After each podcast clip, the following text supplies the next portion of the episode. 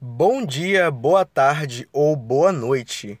Sejam todos bem-vindos a mais um episódio do podcast Por Trás de Tudo, onde eu compartilho histórias, experiências e conhecimento com vocês.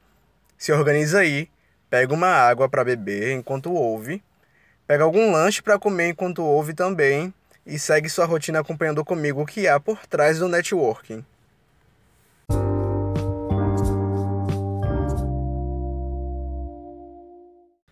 Para quem não conhece, o networking vem das palavras em inglês net, que significa rede, e work, que é trabalho. Logo, temos aí uma rede de trabalho para você ter uma conexão. Mas o significado de networking vai muito além disso. Ele é basicamente uma rede de contatos de várias áreas, a depender da pessoa. Por exemplo, o empresário que trabalha na área de tecnologia mantém uma rede de contatos com outros empreendedores da área e acaba tendo uma melhor visão sobre o mercado enquanto trocam experiências e informações juntos. Tá, mas como que eu posso começar a fazer o meu networking e para que, que ele vai me servir? Bom, é muito provável que, mesmo que você seja introvertido ou já tenha alguns poucos ou muitos contatos, você já tenha um network. Vamos pensar, se você é um gamer e tem conhecido mais pessoas virtualmente que jogam o mesmo jogo que você e tem interagido, conversado sobre o jogo ou outros assuntos, então você já tem aí uma boa base para uma rede de contatos. A vantagem de ter esses contatos de um modo que você não esteja ali interagindo só para se aproveitar das pessoas é poder trocar conhecimentos sobre o assunto que vocês têm em comum, compartilhar seus erros e acertos, para que também saibam dar é, seus conselhos um para o outro e por aí vai.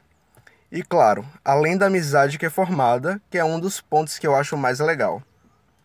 Tipo, o network, a rede de contatos, te ajuda profissionalmente? Sim, mas para, para mim, basicamente, né? O primeiro passo é que você pode ser amigo de alguém. É, por mais que não seja uma amizade tão próxima, e a depender do convívio que vocês terão também.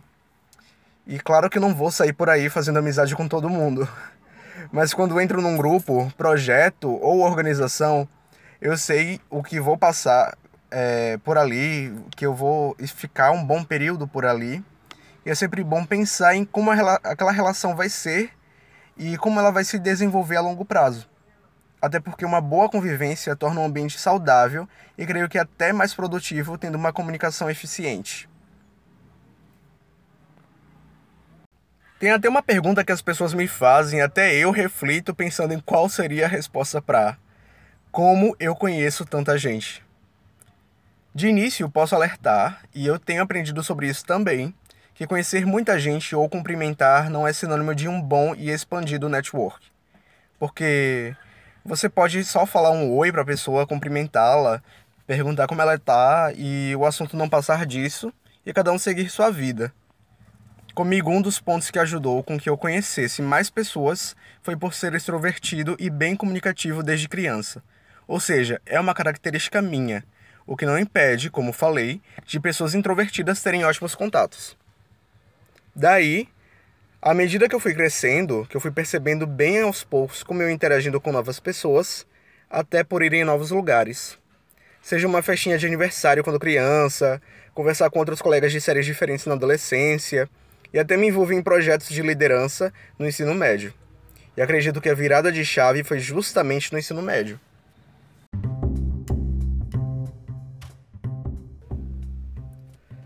No primeiro ano, por ter mudado de colégio, eu só conversava com minha turma, mas aos poucos eu fui conhecendo gente do primeiro B, do C, do A e por aí vai. À medida que iam surgindo os trabalhos em grupo, presta atenção agora.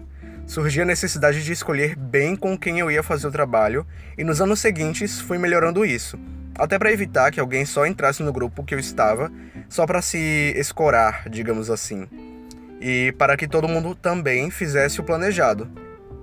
Minha vivência melhorou ainda mais e ampliou a minha visão de trabalho em equipe quando me tornei presidente do Grêmio Estudantil lá no meu colégio. Isso foi em 2016 e eu já tinha contato com muita gente pela manhã, que era o turno que eu estudava. Adivinha qual foi uma das estratégias para vencer as eleições?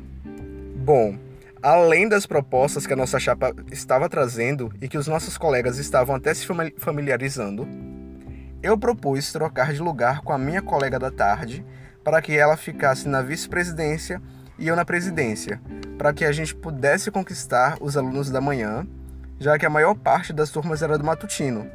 Ou seja, por eu ser do matutino e conhecer mais pessoas naquele turno, a gente pensou que essa seria uma boa estratégia para poder conseguir mais votos. E também foi uma experiência muito boa.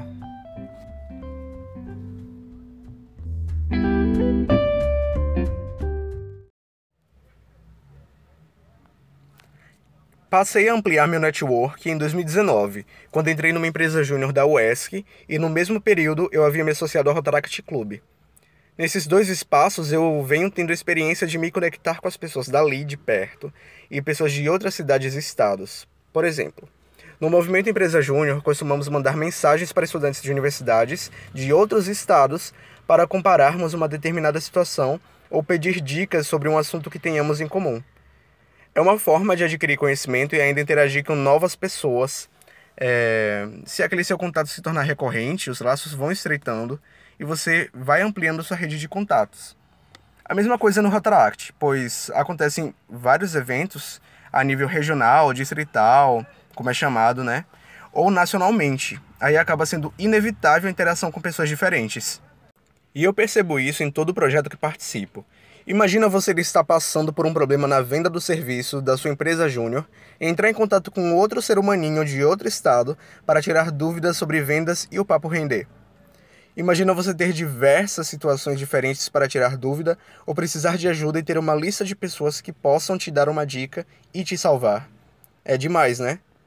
Ainda não tive oportunidade, mas meu sonho é dar um rolê com pessoas de outro time Enactus ou do Rotaract de outra cidade.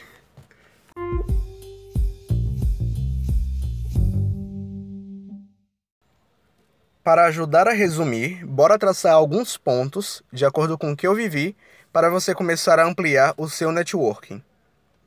Primeiro, seja participativo ou ativo nos projetos no qual você se dedica. Digamos que você seja estudante de economia e está acontecendo um evento da sua área na universidade e também está acontecendo uma exposição de trabalhos científicos. Não hesite em ver de perto as apresentações ou interagir com os estudantes que estão apresentando. Porque das duas, uma ou você sai com um crush dali, ou alguém para conversar melhor sobre os assuntos de economia. Segundo, mantenha contato com os contatos atuais. Ou seja, não force uma intimidade, claro, mas caso você siga a pessoa numa rede social, interaja com ela, puxe um assunto, é, para poder não ficar 100% no profissional. Afinal, nós queremos construir relações e não usar a pessoa quando surgir uma dúvida.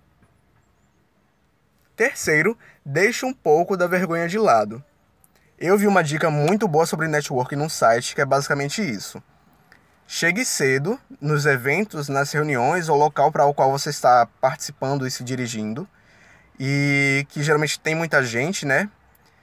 E porque aí você pode interagir com os outros, com as pessoas que estão por lá, né? Já que não tem muita gente no momento, é, para você tirar uma dúvida ou falar com uma determinada pessoa em particular porque aí você não vai estar, tá, digamos assim, passando vergonha em frente aos outros.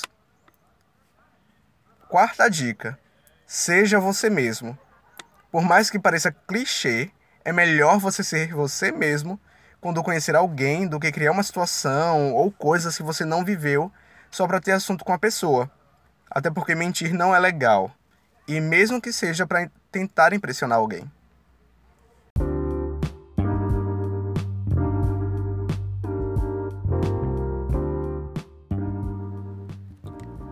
Então, pessoal, lembrando que o networking pode fortalecer a sua experiência profissional e criar novas relações.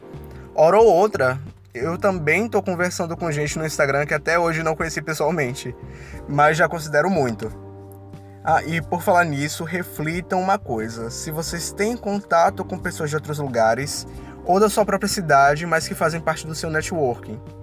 Aí depois de pensar sobre isso, marca essa ou mais pessoas lá no post do Instagram para que elas saibam que você é, que elas fazem parte né, da sua lista e que pode contar com você.